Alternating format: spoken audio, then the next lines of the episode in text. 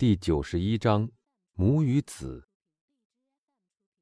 基督山伯爵带着一个抑郁而庄重的微笑，向那五个青年鞠了一躬，和马西米兰·埃曼纽跨进他的马车走了。决斗场上只剩下了阿尔贝、波尚、夏杜勒诺。阿尔贝望着他的两位朋友，但他的眼光里绝没有懦弱的神情，看来只像是在征求他们对他刚才那种举动的意见。真的，我亲爱的朋友。波上首先说：“不知道他究竟是受了怎样的感动，或是因为装腔作势。请允许我向你道贺。对于这样一件非常难理解的事情，呃，这的确是一个想象不到的结果。”阿尔贝默不作声，仍沉溺在思索里。夏多勒诺只是用他那根富于弹性的手杖拍打他的皮靴。在一阵尴尬的沉默以后，他说。我们走吧，走吧，波上回答。只是先允许我向马尔塞夫先生祝贺一下，他今天做了一件这样宽宏大量、这样富于骑士精神和这样罕见的举动。哦，是的，夏多勒诺说。能够有这样的自制能力，真是难得。波上又说。当然喽，要是我，我就办不到了。夏多勒诺用十分明显的冷淡的神气。二位，阿尔贝插进来说：“我想你们大概不明白，基督山先生与我之间曾发生过一桩非常严肃的事情。”可能的，可能的，波上立即说：“但无论如何，哪一个傻瓜都不能明白你的英雄气概的，而你迟早就会发觉，自己不得不费尽全身心向他们解释。”作为一个朋友，我可以给你一个忠告：到那不勒斯、海牙或圣彼得堡去，到那些宁静的地方，那些比我们急性的巴黎人对于名誉攸关的问题比我们看得理智，静静的、隐姓埋名的在那儿住下来，这样几年以后，你就可以平平安安的回到法国来了。我说的对吗，夏多勒诺先生？那正是我的意思，那位绅士说。在这样严肃的决斗像今天这样无结果散伙以后，只有这条路可以走了。谢谢你们二位。阿尔贝带着一种淡淡的微笑答道：“我将听从你们的劝告，倒并不是因为你们给了这个劝告，而是因为我已经下决心要离开法国。我感谢你们二位帮助我做了我的陪证人，这是深深的印刻在我的心上，因为你们虽然说了那些话。”但我却只记得这一点。夏杜勒诺和波尚对望了一眼，他们两个人得到相同的印象。马尔塞夫刚才表示感谢的口气是那样的坚决，假如谈话再继续下去，只会使大家更加为难。告辞了，二贝。波尚突然说，同时漫不经心的把手伸给那个青年，但二贝看来还像没有摆脱他的恍惚状态似的。并未注意到那只伸过来的手。告辞了，夏多勒诺说，他的左手握着那根小手杖，用右手打了一个手势。阿尔贝用低的几乎让人听不见的声音说了句“再见”，但他的眼光却更明显，那种眼光是一首诗，包含着意志的愤怒、傲慢的轻视和宽容的庄重。他的两位朋友回到他们的马车里以后。他依旧抑郁的一动不动的待了一会儿，随后猛然解下他的仆人绑在小树上的那匹马，一跃到马背上，朝向巴黎那个方向疾驰而去。一刻钟后，他回到了海尔达路的那座大厦。当他下马的时候，他好像从伯爵卧室的窗帘后面看到了他父亲那张苍白的脸。阿尔贝发出一声叹息，转过头去，走进他自己的房间里。他向那些童年时代曾给他带来生活安逸和快乐的种种华丽奢侈的东西，最后望了一眼。他望望那些图画，图画上的人似乎在微笑，图画上的风景似乎色彩更明亮了。他从镜框里拿出他母亲的画像，把它卷了起来，只留下那只镶金边的空框子。然后，他整理一下他的那些漂亮的土耳其武器，那些精致的英国枪，那些日本瓷器，那些银盖的玻璃杯，以及那些盖有费奇里斯或巴埃等名字的铜器艺术品。他仔细看了一下衣柜，把钥匙都插在框门里，打开一只书桌抽屉，把他身上所有的零用钱，把珠宝箱里的千百种珍奇的古玩品都扔到里面，然后。他把一张详细的财产目录放在最引人注目的地方。他吩咐他的仆人不许进来，但当他开始做这些事情的时候，他的仆人却仍走了进来。什么事？马尔塞夫用一种伤心比恼怒更重的语气说：“原谅我，少爷。”仆人说道：“您不许我来打扰您，但马尔塞夫伯爵派人来叫我了。那又怎么样呢？”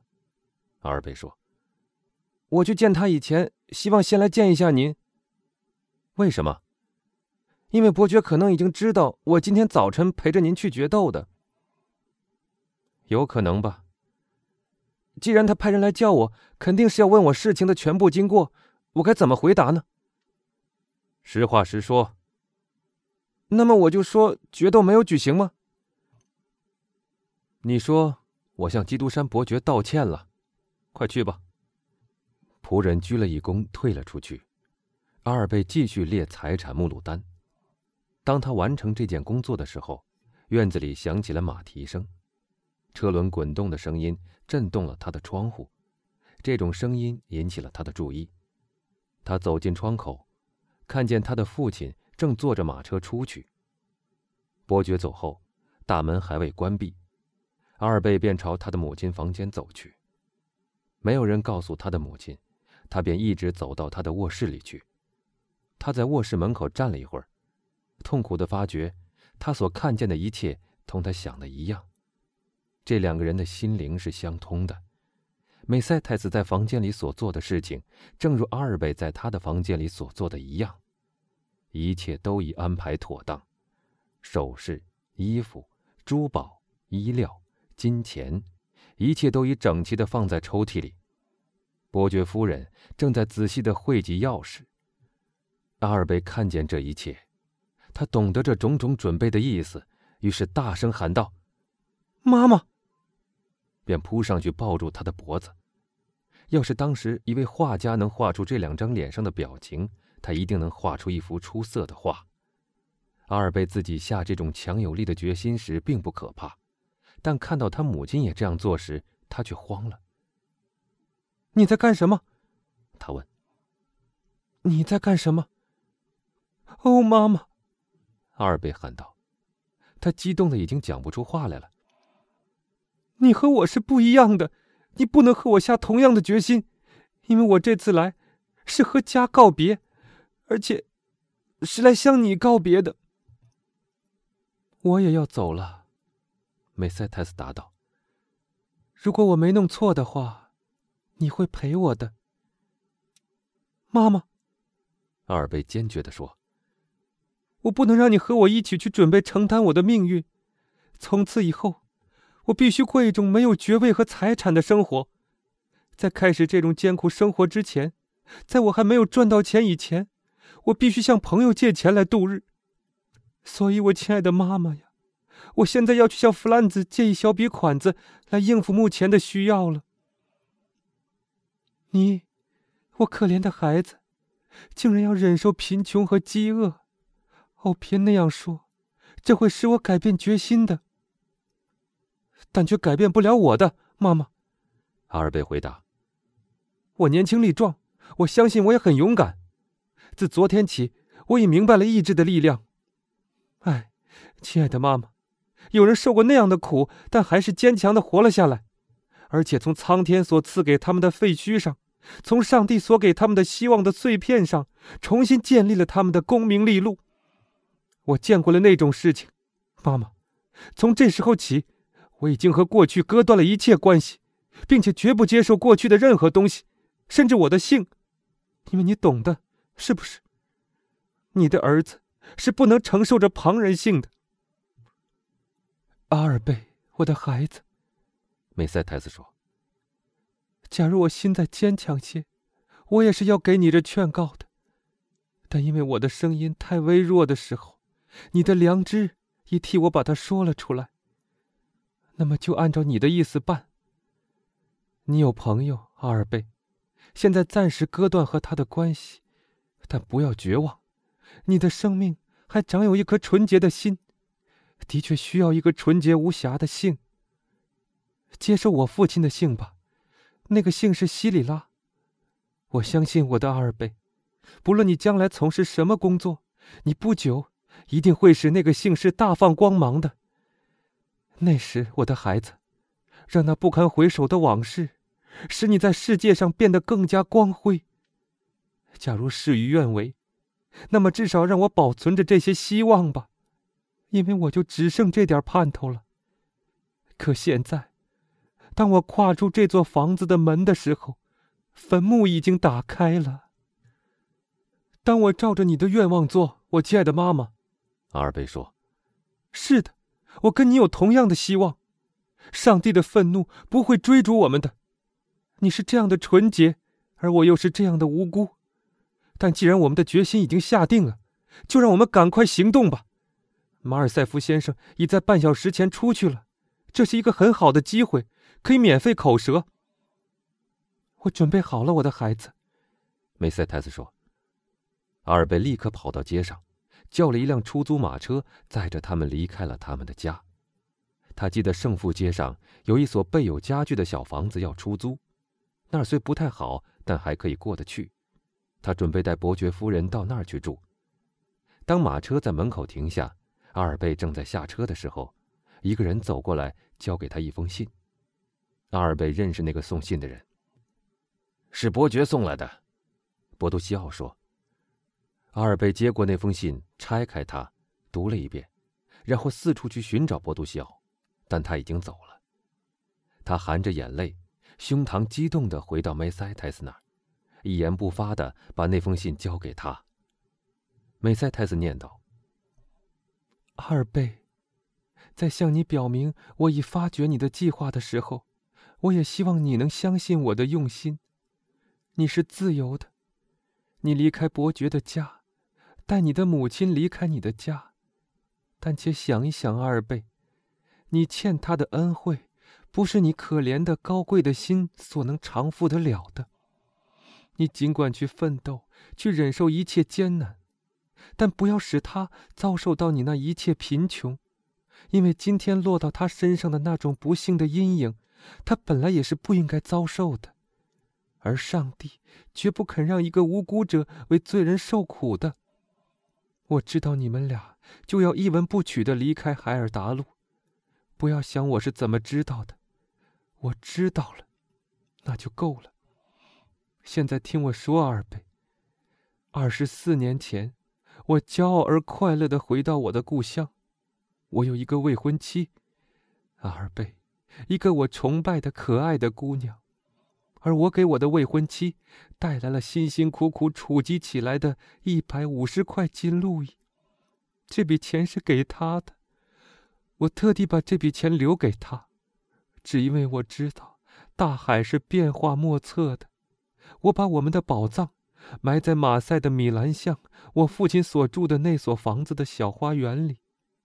你的母亲阿尔贝很熟悉那座房子的。不久以前。我路过马赛，去看那座老房子，它唤起了我许多痛苦的回忆。晚上，我带了一把铲子到花园上，我埋宝藏的那个地方，挖出当时种植的那棵美丽的无花果树。哎，阿尔贝，这笔钱我以前是准备用来带给所崇拜的那个女人安乐和宁静用的。现在，由于一种特别可悲的机会。它可以仍用来做同样的用途。哦，我本来是可以给那个可怜的女人几百万的，但现在我却只给了他那一片。自从我被人从我所爱的人身边拉走时，留给我那可怜的家屋底下的黑面包。我希望你能明白我的这番用意，阿尔贝。你是一个心地宽厚的人，但也许会被骄傲或怨恨所蒙蔽。你会拒绝我，你会另向别人去要求我有权提供的那种帮助，那我就要说，有个人的父亲是受你的父亲的迫害，在饥饿和恐怖中死去的，而你竟拒绝接受他向你的母亲提供生活费，这样，你未免太不够仁慈了。阿尔贝脸色苍白，一动不动的站着，等待母亲在读完这封信以后的决定。梅塞太子带着一种难以形容的神情抬头望天。